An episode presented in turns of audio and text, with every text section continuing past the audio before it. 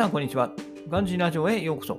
今日のテーマは、育児休業中にできたこと、すべて見せますというテーマでやっていこうかなと思います。はい。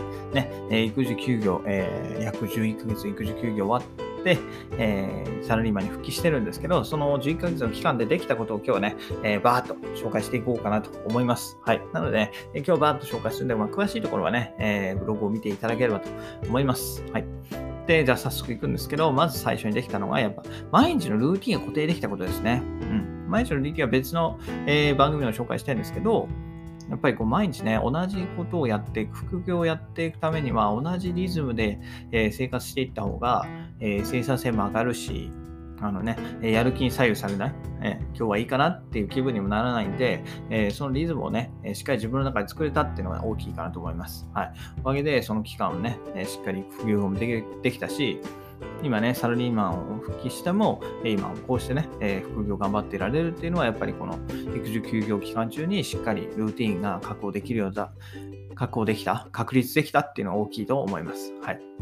で、他に毎日できたこととして、えー、ブログとかラジオですね、まあ、副業があって、まあ、新しく始めたインスタで、転職面接もして、で、Kindle 本も執筆しました。はい。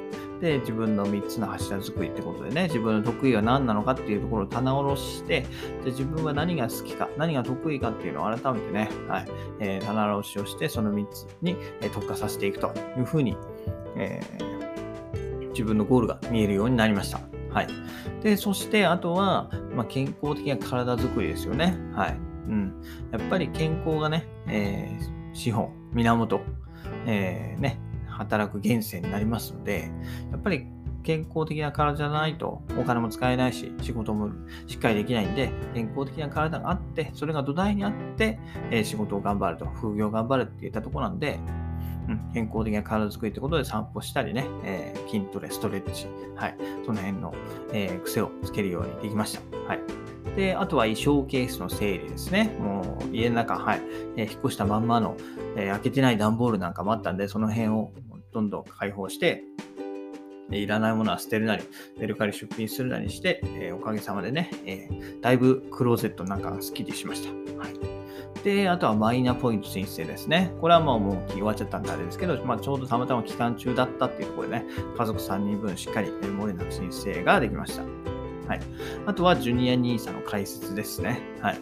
こちらも、うん、まあね、育児休業ということで、やっぱ子供が生まれたんで、じゃあ子供の資産形成をどうしていくか、子供のお金をどうしていくかっていったところで、えー、ね、ジュニア NISA を開設して、えー、しっかり資産運用で増やしていくと。はい。ね、えー、18歳、大学の時に、まあ、その、下ろすというか、使えるように、えー、資金を増やしていくと。うん、いうのを目標に、えー、ジュニア NISA を開設しています。はい。で、ちなみに私はね、ジュニア NISA では VT 満額投資ということで、もう VT1 本で、えー、やってます。ね。もうこれ以外ないんじゃないって。やっぱ VTI でもよかったんですけどね。えー、VTI でもよかったんだけど、私はね、全世界株かなというふうに思って、うん。どこが勝つか分かんないですからね。アメリカ、今アメリカ強いけどさ、これから10年、20年ってなった時に、じゃあどこが強くなってくるかっていうのは分からないんで、えー、だったらね、えー、まあ、子供のお金っていうこともあるんで、私のお金じゃないんでね、だったらまあ VT でいいかなってところで、全世界に、えー、幅広く投しています。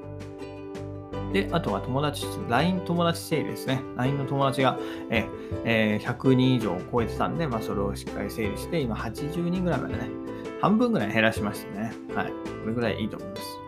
で、あとは、まパスワード管理アプリの導入ってことで、こう、ワンパスワード。読み方はワンパスワードでいいんですかね。1パスワードかわかんないけど、ね、数字の1に、あとはローマ字でパスワードっていうのなんですけど、これいいですね。非常にいい。ね、今までやっぱりどうしてもね、新しくアカウントを作ったりっていうのするのが億劫だったんですけど、まあ、これがあればね、新しい、えー、アカウントいくら作ろうか、えー、これで全て管理できるので、非常に、えー、楽ですね。で、あとはマンション価値、資産価値の把握ですね。マンションが一体いくらで今売れるのかっていったところを、えー、不動産会社に、えー、問い合わせてみました。で結果としては、まあ、売却予想金、売却できそうな金額が、まあ、購入金額を上回ったので、えー、まあ、良かったんですけど、まあ、でも賃貸ではね、残念な結果となりましたね。はい。売るのはできるけど、賃貸に出すと赤字になっちゃうんで、そこはね、えー、やっぱりちょっと想定とは違う、うん、かなっていうところあったんで、えー、やっぱりね、しっかり、えー、そのプロに聞いてみるっていうのはありだなと思いました。はい。で、あとは読書ですね。もう、子育てしながらひたすら読書ね、耳で読書して、えー、子供が寝てるときは本、紙でね、読書しつつ、はい。あとは寄付なんかもしましたね。えー、寄付は人生初めてですね。もちろんその小学校とかね、赤い羽募金とかいうのはやってましたけど、あれはまあ親のお金で半ば強制的にやってたことなんで、じゃあ自分のお金をね、本当に実際寄付したことがあるかって言ったら私はなかったんで、えー、自分のお金を自分の自意思で初めて、え寄付しました。はい。うん、いいですね。やっぱ寄付は。はい。まあ、何がいいって、まあ、特にね、何がいいかっつったら、あれですけど、やっぱりこうね、うん。ね、寄付できるように頑張る。はい。人のために頑張るっていうのは、えー、とてもいいことかなと思います。ね、気持ちもいいし。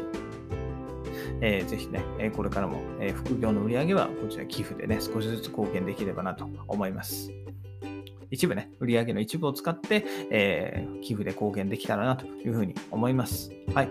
ということでね、えー、一応ざっと、えー、育児休業中にできたことっていうので紹介しました。はい。